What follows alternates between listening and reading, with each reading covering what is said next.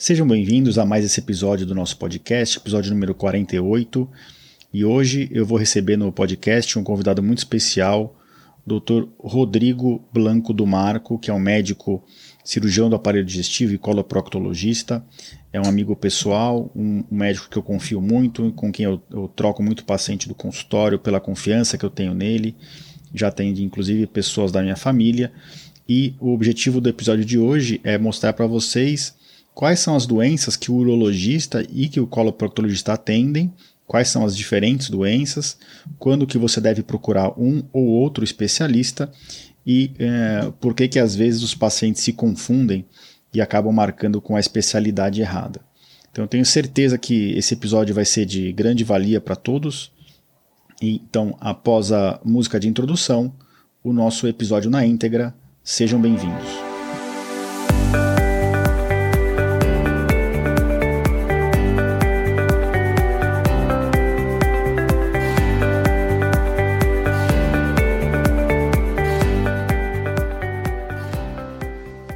Bem-vindos ao podcast Conversa Aberta com o Urologista. Meu nome é Giovanni Marchini, sou médico urologista formado pela Faculdade de Medicina da USP e serei o anfitrião desse show.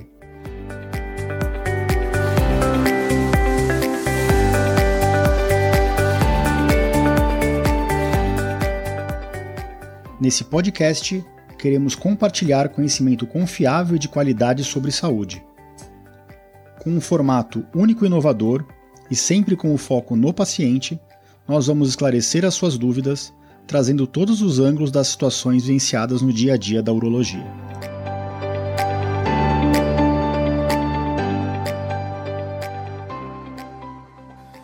Bem-vindo a todos.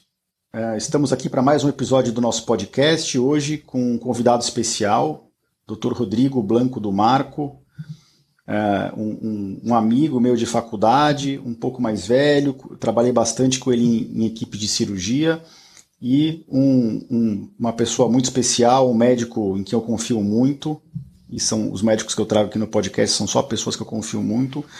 Dr. Rodrigo é um médico formado pela Faculdade de Medicina da USP, fez residência em cirurgia geral e coloproctologia e cirurgia do aparelho digestivo também no HC e agora está terminando o doutorado dele lá, que ele acabou de me, me confessar que ele defende em, em junho. Eu, eu, lembro quando fiz o meu, uma época sempre de grande ansiedade, de estresse.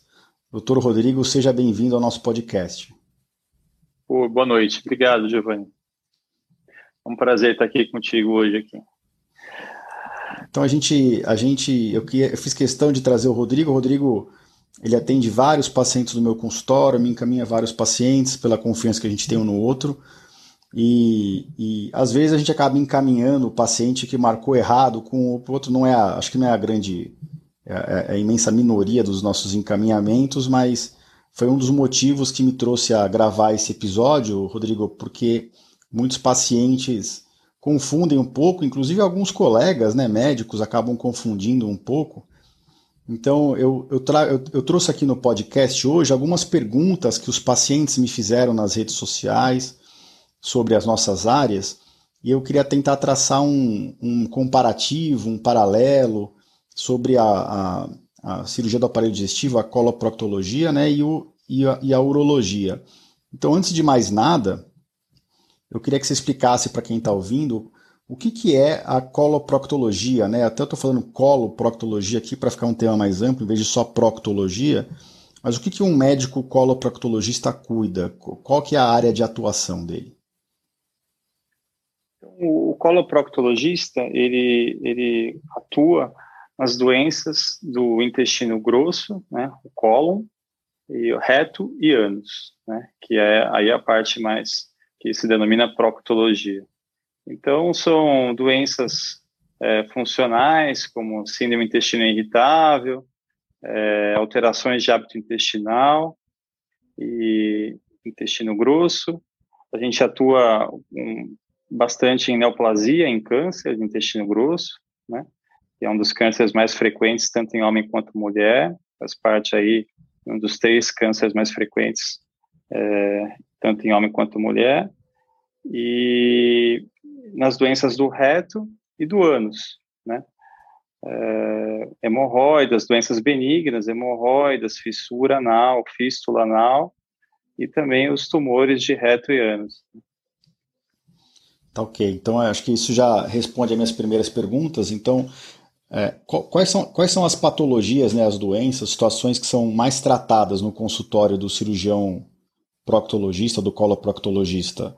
De todas essas que você comentou, quais são as mais frequentes pelo seu dia a dia? É, dis, é, disparado, a afecção mais frequente é uma afecção benigna, que é a doença hemorroidária, né?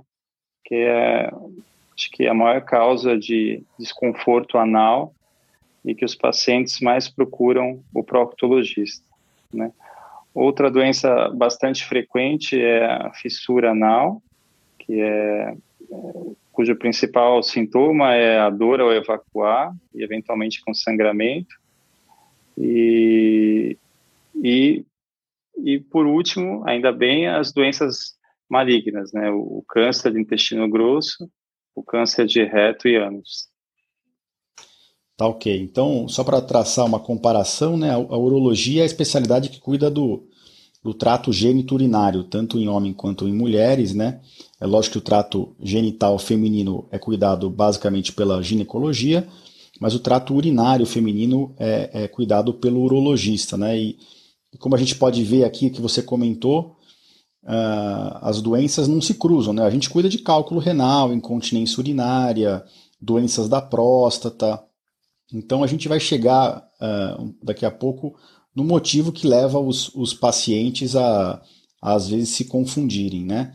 Na urologia, Rodrigo, o, é indicado que o homem passe com o urologista a partir dos 50 anos de idade, por conta de doenças da próstata, para fazer o rastreamento né, com o PSA e o toque. Quando ele tem um antecedente familiar ou, ou indivíduos da raça negra, eles têm que começar com 45 anos. Existe alguma recomendação geral na coloproctologia? É, é muito comum os doentes aqui no consultório perguntarem: doutor, será que é bom fazer uma colonoscopia a partir de certa idade? Então, existe alguma recomendação geral ou específica para alguma doença da sua área? Como é que funciona isso na, na, na cirurgia do aparelho digestivo? Bom, a, atualmente, é, no que se refere a rastreamento, é, é recomendado para toda pessoa a partir agora dos 45 anos, isso mudou no ano passado, antigamente era 50 anos, agora são 45 anos, as pessoas que não têm familiares com, com câncer coloretal, uma pessoa normal, saudável, então a primeira colonoscopia deve ser feita com 45 anos de idade. Ou o teste de sangue oculto nas fezes, né? Ou seja, começar o rastreamento do câncer coloretal com 45 anos de idade. Se a pessoa tem parente primeiro grau com câncer coloretal, daí você pode começar antes, com 40 anos de idade, ou 10 anos a menos que a idade do, do, do parente primeiro grau mais novo com câncer coloretal. Né? E claro, se você tiver alguns sintomas, algum sintoma de sangramento nas fezes, alteração de hábito intestinal, que são os, os principais sintomas de câncer coloretal. Nem tudo que sangra é hemorroida. Você tem que sempre afastar que a pessoa com doença benigna, como a hemorroida, também é, não apresente nenhum pólipo ou tumor sangrando no intestino acima. Né? É, eu não sabia dessa mudança de faixa etária, não, Rodrigo. Eu, inclusive, acho bem interessante, Mudou. né? Na urologia, a gente, cinco anos atrás, jogou cinco anos mais para frente, era, começava com 45, é, o rastreamento de próstata e, e 40 anos se, se tinha antecedente familiar e aí foi jogado para 50 anos. A, e a, a coloproctologia então seguiu o caminho inverso, adiantou cinco anos. Sim, sim. É, Nota-se no mundo inteiro um, um, uma diminuição da idade é, de, dos pacientes com câncer coloretal.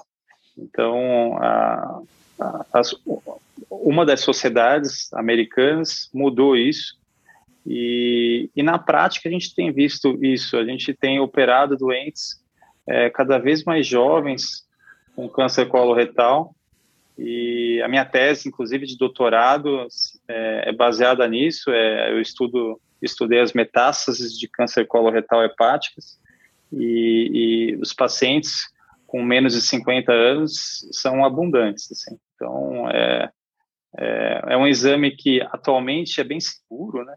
Você consegue chegar às sete da manhã em qualquer laboratório, você faz o exame, a uma da tarde está saindo, e você, você, o exame é tanto diagnóstico quanto terapêutico. Você faz o diagnóstico de câncer, eventualmente, ou mais provavelmente pólipos, são pólipos adenomatosos, que é o adenoma, é uma lesão, uma lesão neoplásica benigna, mas ela é pré-cancerígena, né?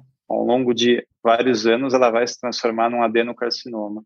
E a colonoscopia, então, além de diagnosticar, ela apresenta também a possibilidade de tratar, ou seja, é feita a polipectomia desse pólipo que em anos se transformaria num câncer e você salva a pessoa aí de, de, de, de ter um câncer coloretal e de toda a mortalidade e morbidade inerente a isso.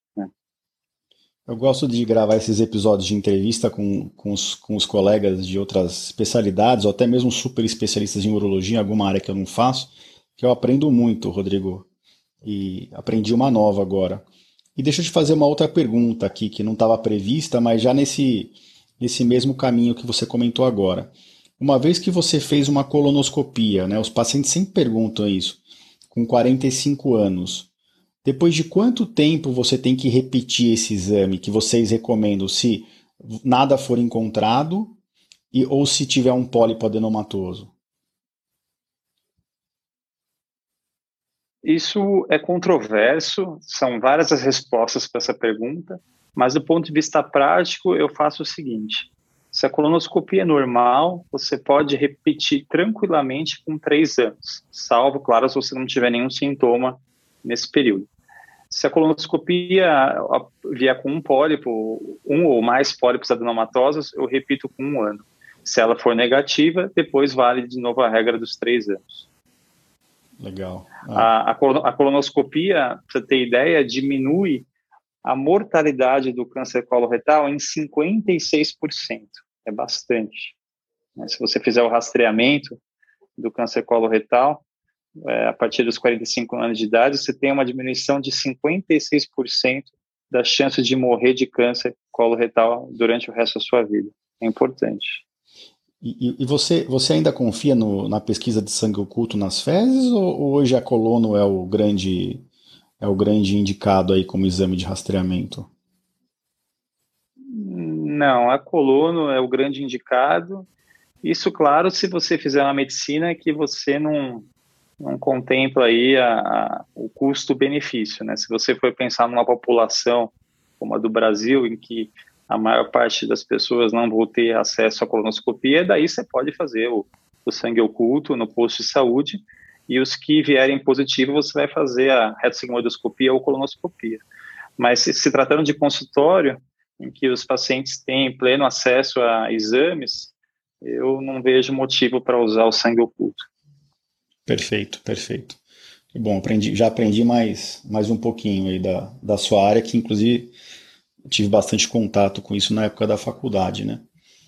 Então, enquanto na, na, na, proctologia vocês abrem mão de um exame de, de, colonoscopia, na urologia a gente faz o toque e o exame de sangue que a gente chama de PSA, né? É, é importante dizer que, só, só mais uma, um adendo que eu esqueci de falar, é importante dizer que não basta só fazer a colonoscopia. A colonoscopia é, é, é importante, mas o exame proctológico é vital, porque a colonoscopia não se presta ao exame do ânus e do finalzinho do reto, né? É, tem um caso aí icônico de uma apresentadora de TV de 15 anos atrás que fez uma colonoscopia estava normal e ela tinha câncer do ânus e o colonoscopista não fez o diagnóstico porque o exame não é para isso mesmo. Então, o rastreamento ele é ele é feito com a colonoscopia e o exame proctológico no consultório, né? E eles se complementam, né? eles se complementam, exatamente. Não adianta só fazer a colonoscopia, você vai fazer o rastreamento de todo o intestino grosso e quase todo o reto, mas o ânus e o final do reto não vai ser examinado pela colonoscopia. Se eventualmente tiver um adenocarcinoma de reto distal ou um tumor de ânus, de, de canal anal, daí só o exame proctológico vai fazer esse diagnóstico. Tá ótimo. Rodrigo, quais são os sintomas que, que devem levar uma pessoa, agora não falando especificamente do câncer, lógico incluindo câncer de intestino, de, de reto, de colo, mas quais são os sintomas que, que você acha que devem sempre levar uma pessoa a procurar um proctologista, de preferência sem demora, né? Sintomas que a gente chama. Quais são os sintomas que costumam levar a, a pessoa a procurar, por exemplo, um abaulamento anal, uma doença hemorroidária, e quais são os sintomas que você vê de algumas doenças mais sérias que, que as pessoas não deveriam uh, demorar para procurar o consultório de vocês? Bom, é, o sangramento nas fezes, o sangramento anal, ele sempre requer investigação, com exame físico e muito provavelmente com exame subsidiário como a colonoscopia. Né? A alteração do hábito intestinal, uma pessoa que sempre foi sempre teve o hábito intestinal regulado direitinho e de repente começa a ter episódios de diarreia e alterna com obstipação, também é outro sinal de alarme para neoplasia, para câncer, né? E e abaulamento na região anal, um caroço, ou, ou dor ao evacuar, também é, são outros, outros sinais e sintomas importantes. A anemia também de, de, de causa desconhecida, uma anemia crônica e, e emagrecimento a esclarecer, também é, é importante afastar a neoplasia de colo direito. E às vezes a pessoa não nota sangramento nas fezes porque é muito proximal, né, muito longe do ânus, o colo direito. Então ela vai ter fezes em boa de café, um sangramento crônico de baixa intensidade e emagrecimento, isso também precisa ser consultado um cirurgião do aparelho digestivo ou coloproctologista, né?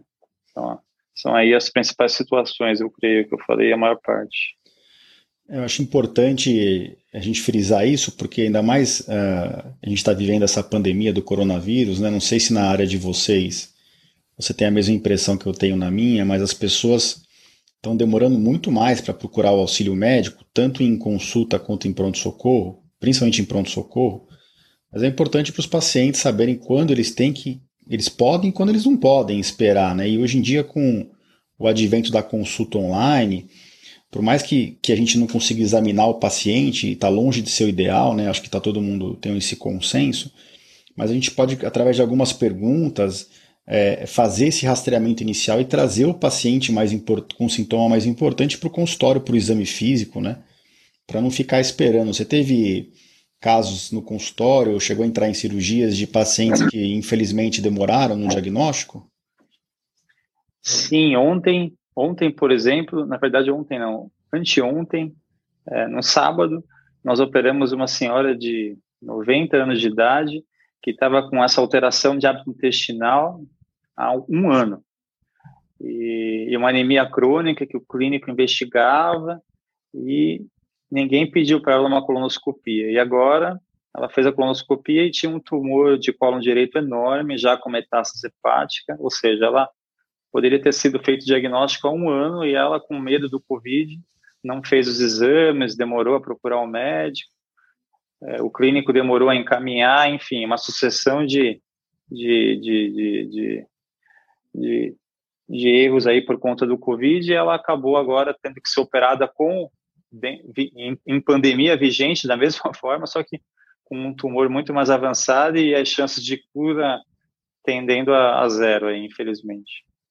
Ah, infelizmente a gente tem visto isso com frequência, né? O, o, às vezes até o clínico, o geriatra até pedem o exame, mas o paciente com o próprio medo de também de fazer a colonoscopia é, é, não vai no hospital, não procura o laboratório, acaba não fazendo. Eu entrei numa cirurgia semana passada, na quinta-feira, em que o, a equipe da cirurgia me, me chamou no dia anterior e falou: olha, amanhã a gente vai operar um, um, um caso de um tumor de, de intestino grosso também, mas era cólon sigmoide, e era um cólon sigmoide mais baixo, quase no, no, no reto ali já, e, e e o tumor estava tão grande que ele estava abaulando os ureteres, os canais que ligam o rim na bexiga, e de um dos lados estava com o rim bem dilatado. Então eu tive que passar um catéter ali para drenar esse rim e eles, iam, eles continuaram a cirurgia até conseguiram uh, fazer a remoção do tumor mas esse paciente tem uma, tinha uma lesão suspeita no fígado que foi feito biópsia, está esperando análise também.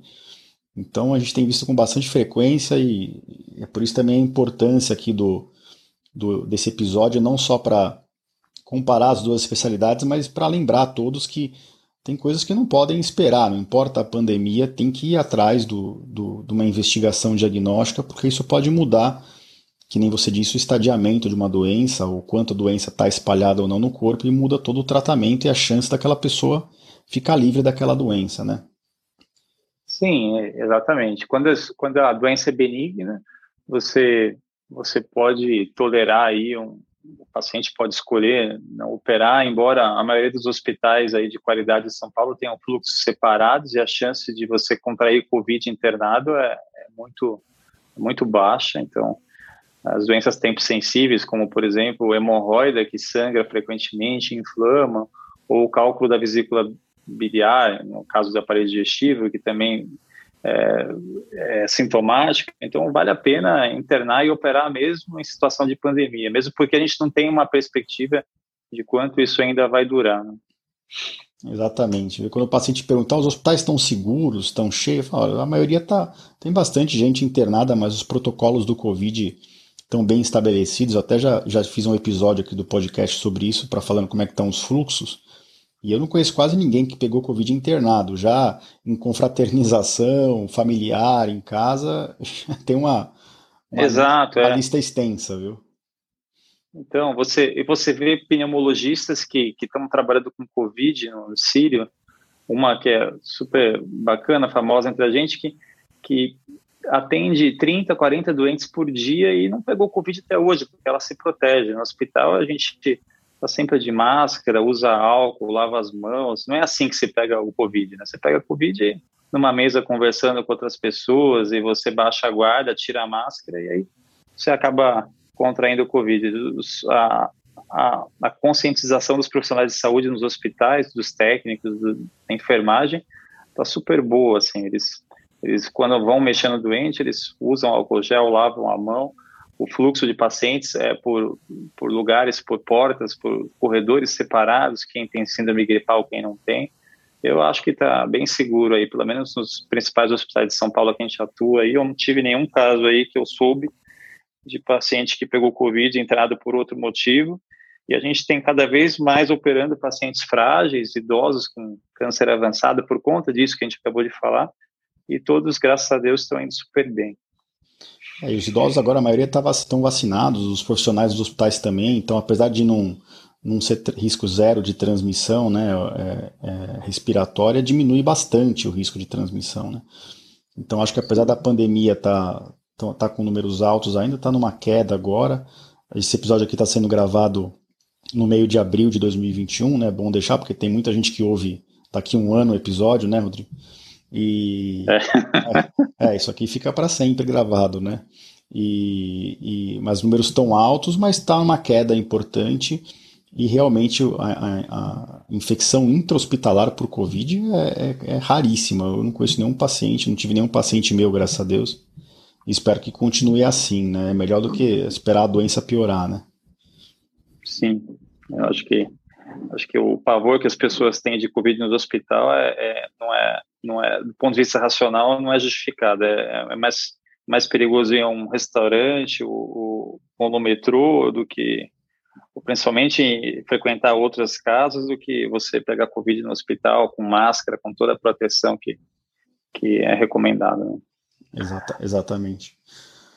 Rodrigo, vamos passar agora para o principal motivo do episódio aqui, né? No, no consultório, pelo menos no meu consultório, não, não é raro, não vou dizer que é super frequente, né, mas no consultório urológico em geral, não é infrequente o paciente marcar consulta para a gente por problemas que na verdade são da sua área e não da minha. Você tem isso no consultório? Você já chegou, aconteceu com você alguma vez de, de um doente marcar com Sim. você por algum motivo que não acontece, era? acontece, acontece com frequência e como na maior parte das vezes a, a pessoa que marca é um homem acima de 45, 50 anos, ele não perde a viagem, que eu já faço a consulta para o rastreamento de, de, de câncer coloretal, faço o exame proctológico e a visita sempre é útil, mas eu, o, o proctologista, o coloproctologista, ele faz o exame proctológico e não visa avaliar a próstata, né? Que é o, é o, é o, é o engano que alguns pacientes vão, porque, ah, eu preciso começar a fazer o, o toque por, por conta do câncer de próstata. Não, veio no lugar certo, mas pelo motivo errado. Então, eu, eu faço o rastreamento, peço exames, examino, mas eu oriento que eu não estou apto como coloproctologista a avaliar a consistência da próstata e, e, pesquisar nódulos na próstata. Então, a minha função é avaliar o ânus, o, o final do reto, e o, o, toque retal que a gente faz é para analisar lesões no ânus e no reto, e não na próstata, né? Eu até posso palpar alguma tumoração na próstata, ou um nódulo, mas eu não sou apto, não sou treinado para isso. Aí, obviamente, que eu faço a minha parte e encaminho para você e você resolve o problema. Mas é não, é, é, não é infrequente, não. Eu diria que alguns pacientes aí por ano, pelo menos aí uns, uns quatro, cinco, vão, vão errado aí, no mínimo, é, que, eu, que, eu, que eu me lembre. É, isso é super comum, viu? E, e, e às vezes a gente vê, inclusive, outros especialistas encaminhando de forma equivocada para a gente, né? Acho que até, pra, até, até no meio médico é importante essa diferenciação. Uh, no, no, no, urologista é um pouquinho diferente, Rodrigo. Geralmente, é, o paciente ele marca com a gente, quando na verdade devia marcar com vocês, porque existe o consenso, né, o, o senso comum de que quem cuida do ânus pelo toque é o, é o urologista, né? E então é, é acho que a doença mais prevalente de, de do paciente marcar é, é, raro o paciente marcar para fazer uma rotina de rastreamento de câncer de cólon, por exemplo, ou, ou, ou, já com algum diagnóstico de câncer de cólon, mas doenças orificiais, né, a doença hemorroidária, o plicoma, o, fissura anal, aí sim é bem comum eles marcarem aqui no consultório. A gente explica que, olha, o urologista é, para acessar a próstata, a única a forma que a gente tem no exame físico é, é através do toque retal. É, agora, doenças anais, perianais, ou do reto, do, do cólon, re, realmente é, é, outra especialidade, e aí a gente acaba encaminhando para vocês. Muita gente acaba até examinando, né? E às vezes a, a doença hemorroidária ou a fissura que gera dor, ou a doença hemorroidária que está inflamada, ou que está doendo, ou que está sangrando, até impedem a gente de fazer o toque retal naquela situação. E a gente até inicia o tratamento, que eu, eu, tive bastante contato com isso na época que a gente era, que a gente era aluno, né?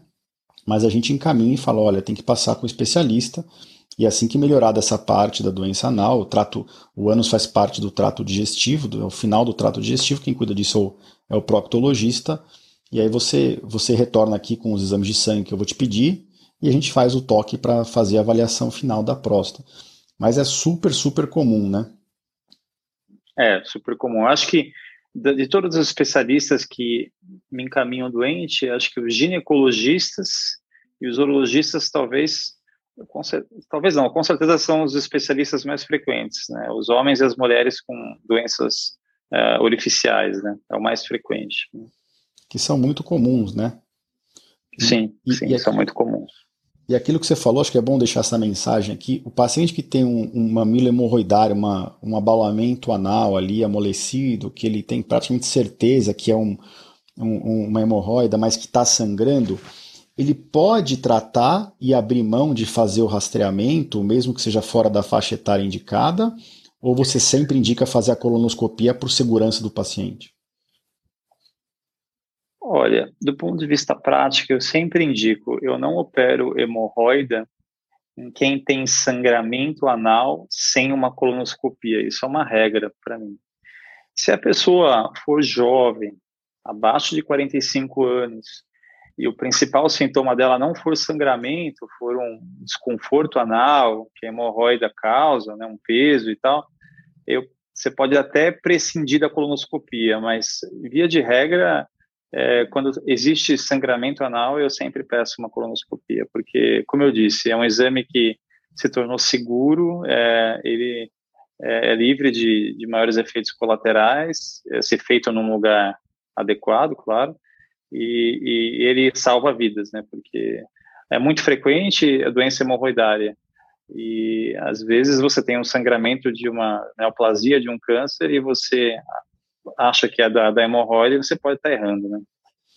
Legal. Eu acho essa é uma mensagem bem importante. Então, teve sangramento anal, uh, uh, se, se, tiver qualquer outro fator, ou mesmo a suspeita, ou, ou, mesmo por segurança do paciente, né? É importante fazer. Sim, então, se, for, é, se o doente for jovem e ele for contra fazer o exame, e não tiver antecedente de primeiro grau com, com, com, com, com câncer coloretal, você pode explicar os riscos e benefícios e não pedir a colonoscopia. Mas é, eu acho que, é, na grande maioria das vezes, vale a pena fazer o exame e todo mundo fica tranquilo. Né? Se tiver anemia, aí não tem, não tem conversa, tem que fazer colonoscopia. Mas se for uma pessoa ígida, assim, 30 anos de idade, sem antecedente familiar, e a hemorroida lá exuberante, causando sintomas, você pode tratar clinicamente a hemorroida e, e se cessar o sangramento, você prescinde da colonoscopia.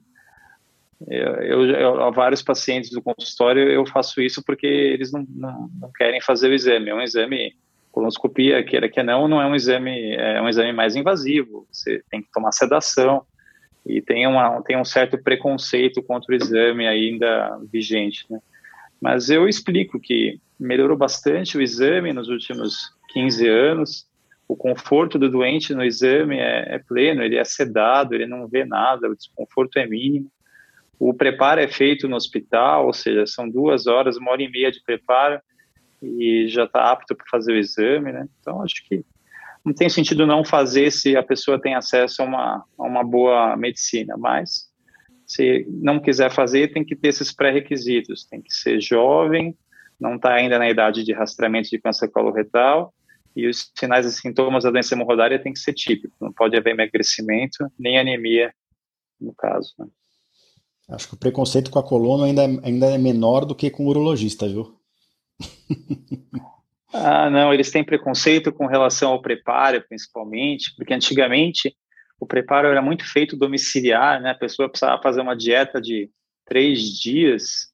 Nossa, e, judiava, e, né? Judiava, né? Judiava. Então, hoje em dia, com, com, com, com o avanço disso aí, ele consegue fazer uma dieta quase normal no dia anterior à colonoscopia, e no dia da colonoscopia toma um, manitol e duas horas, três horas depois já faz o exame. É, leva meio dia para fazer o exame consegue até trabalhar à tarde, porque os sedativos também aumentaram, a, a, melhoraram, né? Hoje em dia usa esse propofol, que não deixa aquela ressaca, a pessoa consegue sair do exame e trabalhar no, no escritório à tarde numa boa, entendeu? Então acho que não se justifica, né? Acho que para viver mais e bem tem que fazer alguns, tem que abrir mão de alguns preconceitos aí e fazer o rastreamento dessa doença, que é uma doença evitável. A maior parte dos câncer coloretais são evitáveis porque são esporádicos e a maior parte dos tumores precedem de um adenoma, de um pólipo, né? Então você faz a colonoscopia, diagnostica o pólipo, retira o pólipo, você resolveu o problema. Seria uma prevenção primária mesmo, né?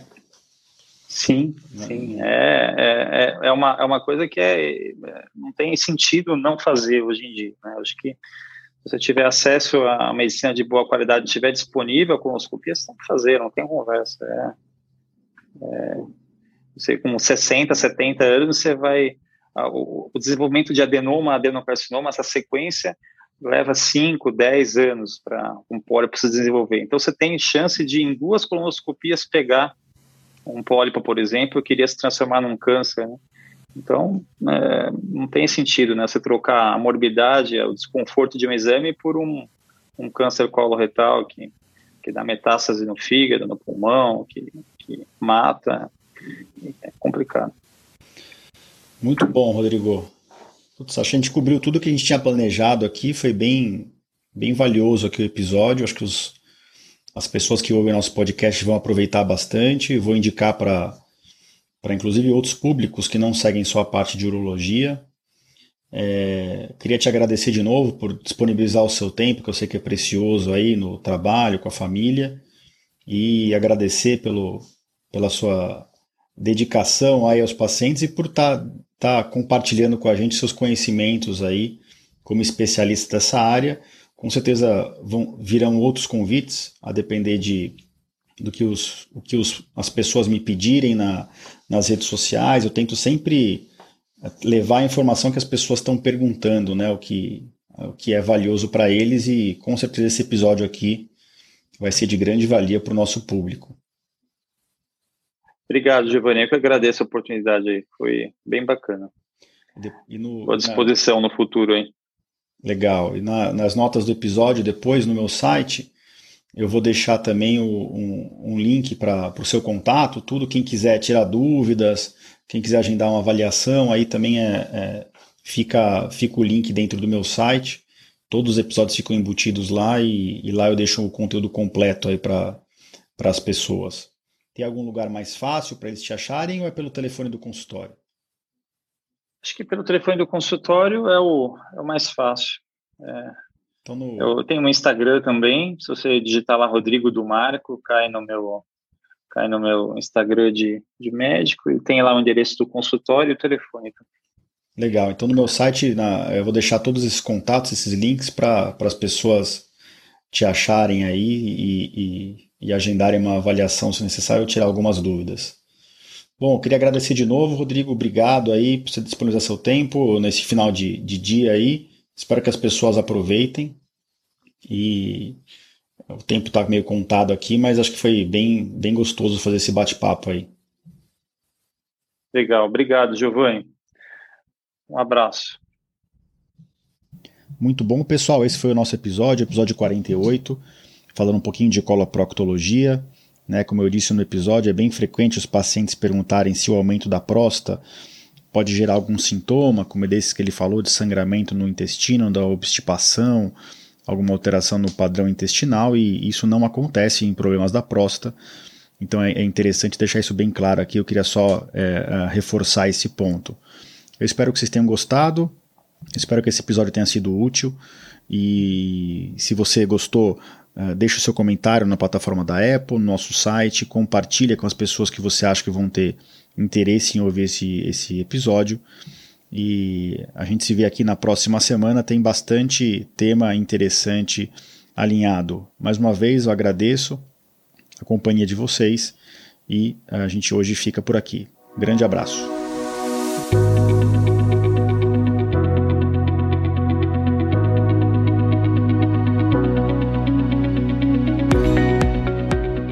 Você ouviu a mais um episódio do podcast Conversa Aberta com o Urologista. Mais uma vez, obrigado e até o próximo.